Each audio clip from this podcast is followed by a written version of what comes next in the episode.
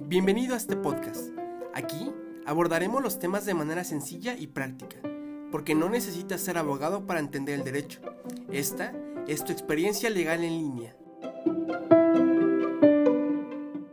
Hola, ¿qué tal? ¿Cómo están? Bienvenidos a este segundo capítulo de nuestra primera temporada. El día de hoy vamos a platicar un tema bastante común en el derecho y bastante recurrente socialmente. Creo que todos hemos escuchado a una persona que nos ha comentado que se quiere divorciar o está en el proceso de divorcio o ya se divorció. A veces hemos pensado que quizás sea muy engorroso, eh, no sabemos siquiera cuáles son los requisitos, qué es lo que tengo que hacer para poder llevar a cabo mi proceso de divorcio.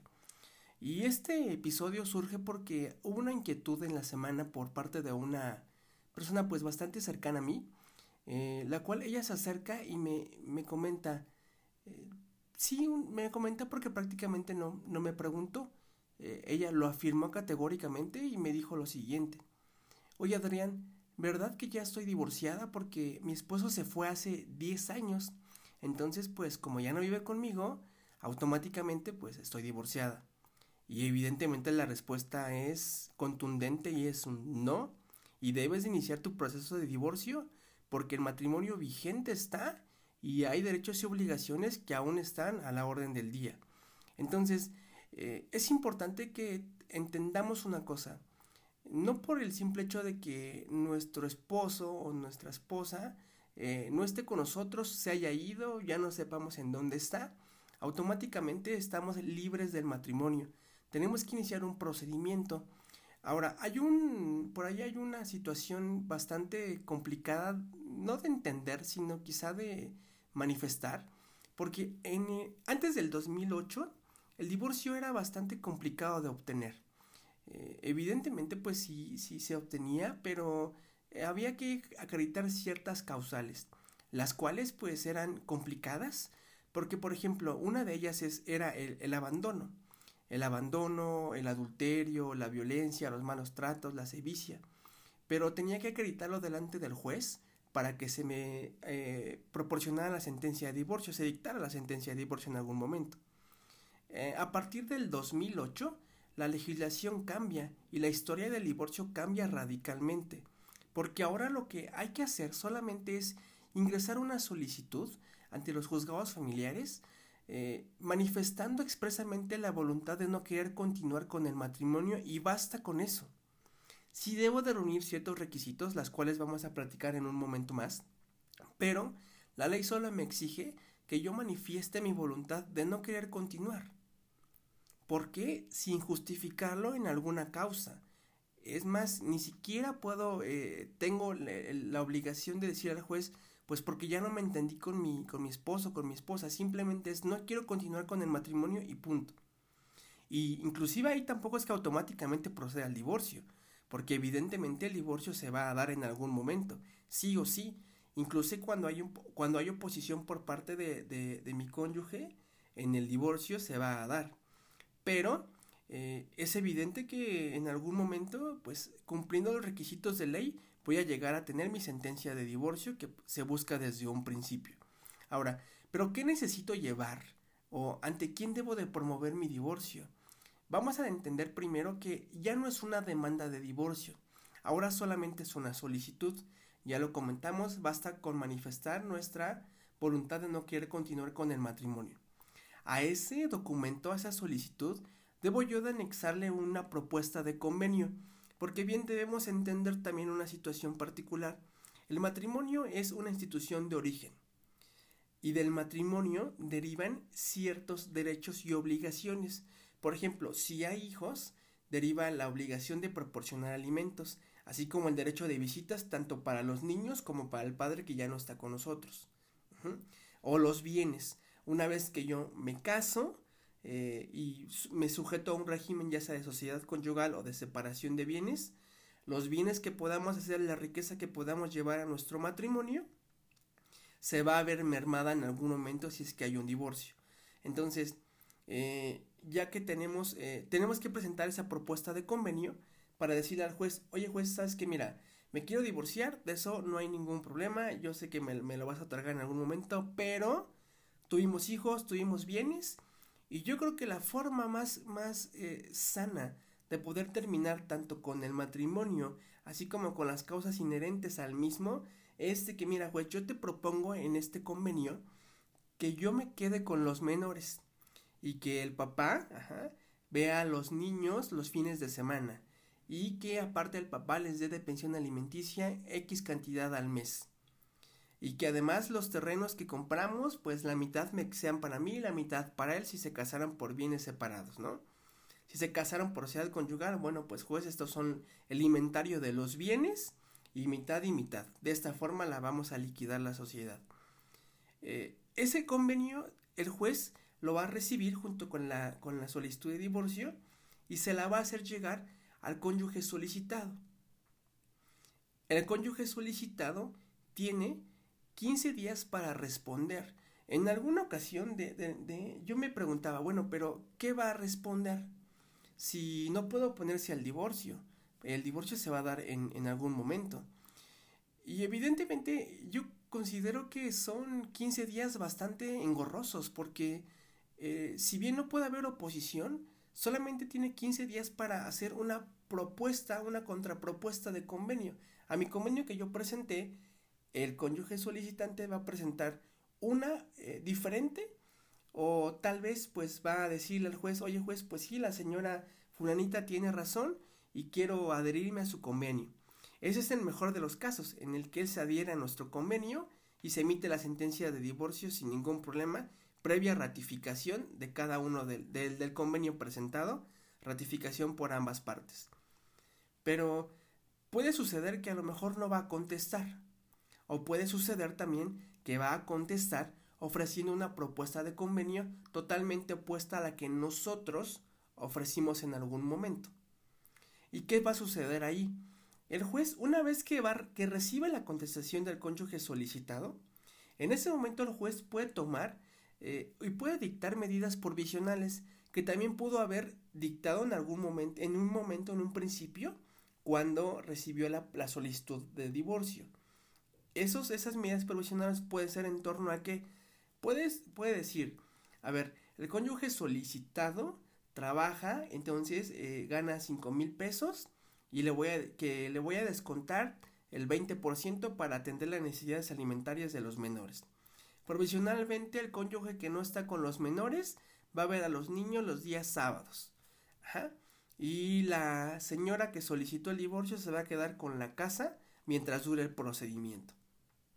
Esas medidas provisionales son meramente eso, solamente son precautorias para salvaguardar los derechos y la integridad física de los menores. Entonces, una vez que recibe esa contestación, va a determinar esas medidas provisionales, pero en ese auto va a señalar una fecha de audiencia. Esa audiencia es una, es una audiencia de aveniencia. Y esa audiencia yo la divido en dos partes. En la primera parte, el conciliador o el juez o el secretario de acuerdos va a tratar de conciliar a los cónyuges. Les va a hablar bonito del amor y de las mieles que derramaron cuando se conocieron, etcétera. ¿Para qué efecto? Para efecto de que continúen con el matrimonio y se desistan del divorcio. Esa es la primera etapa y una vez que ellos dicen, no sabes qué juez, queremos divorciarnos o yo sí quiero divorciarme pero yo no, entonces vamos a entrar a la segunda etapa. En la segunda etapa se van a tratar de cotejar los convenios para ver en qué son dispares y el conciliador, el juez o el secretario de acuerdos va a tratar de conciliar los convenios, a que lleguen a un acuerdo.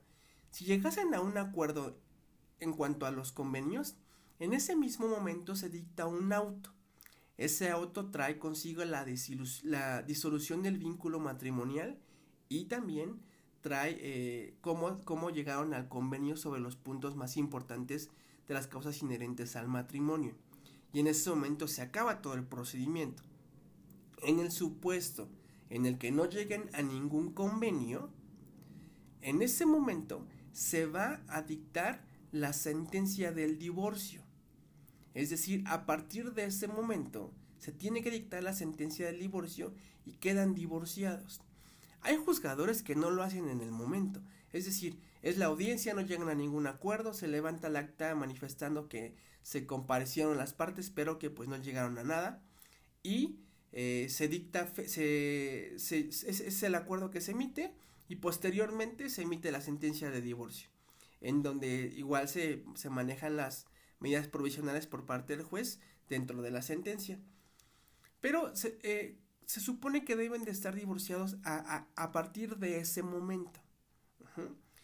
¿Y qué pasa? Hay que tener mucho cuidado aquí porque afuera hay muchos abogados que te cobran muy, muy poquito, o vamos a, no vamos a manejar el, término de muy poco, sino que te cobran una suma de dinero pues no suficiente para un procedimiento de divorcio. Pero ellos lo hacen evidentemente pues para tener clientes, para tener gente. El punto aquí es de que ellos no nos dicen que el divorcio no se acaba en cuanto se pronuncia una sentencia que disuelva el matrimonio. Todavía el divorcio sigue si no se llevó a cabo un convenio sobre las cosas inherentes al matrimonio.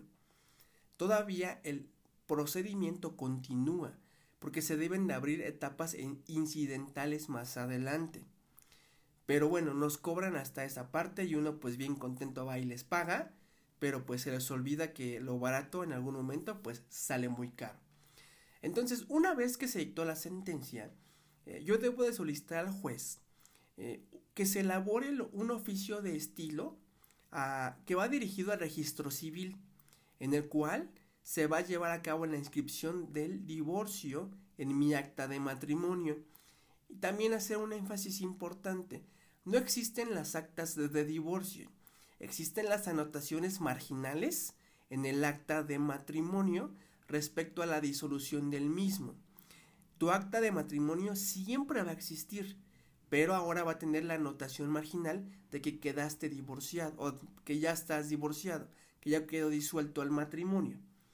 En otros episodios vamos a tratar cada uno de los incidentes que continúan, porque si bien volvemos a retomar el tema un poquito, las medidas provisionales que se dictaron por parte del juez en algún momento de nuestro procedimiento, esas siguen con el carácter de provisional y lo que se tiene que hacer es llevarlas hasta una sentencia definitiva por medio de un incidente que lleva su procedimiento independiente totalmente diferente al procedimiento del, del divorcio genérico.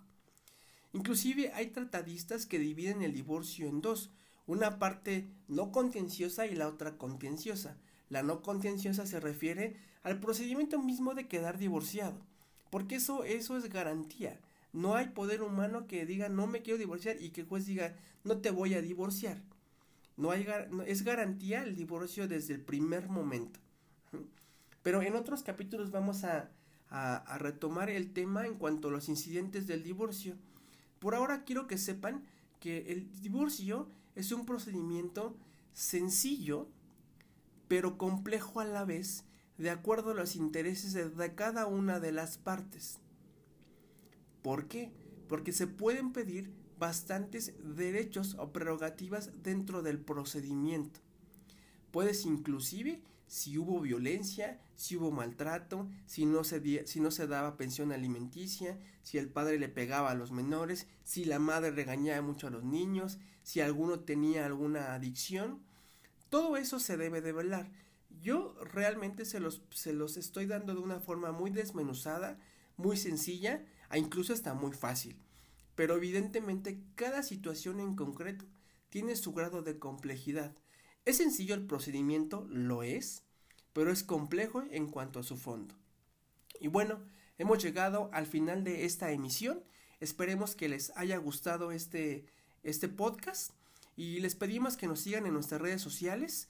Síganos como en, en Twitter, Instagram y Facebook. Estamos como arroba legalvix. Estamos subiendo contenido importante que les puede servir, información también que eh, puede llegar a, beneficiar a alguno de, nosotros o algún conocido. Compartan nuestro contenido si es que les fue de su agrado. Recuerden, yo soy Adrián Castillo y esta fue tu experiencia legal en línea. Muchas gracias por escucharnos.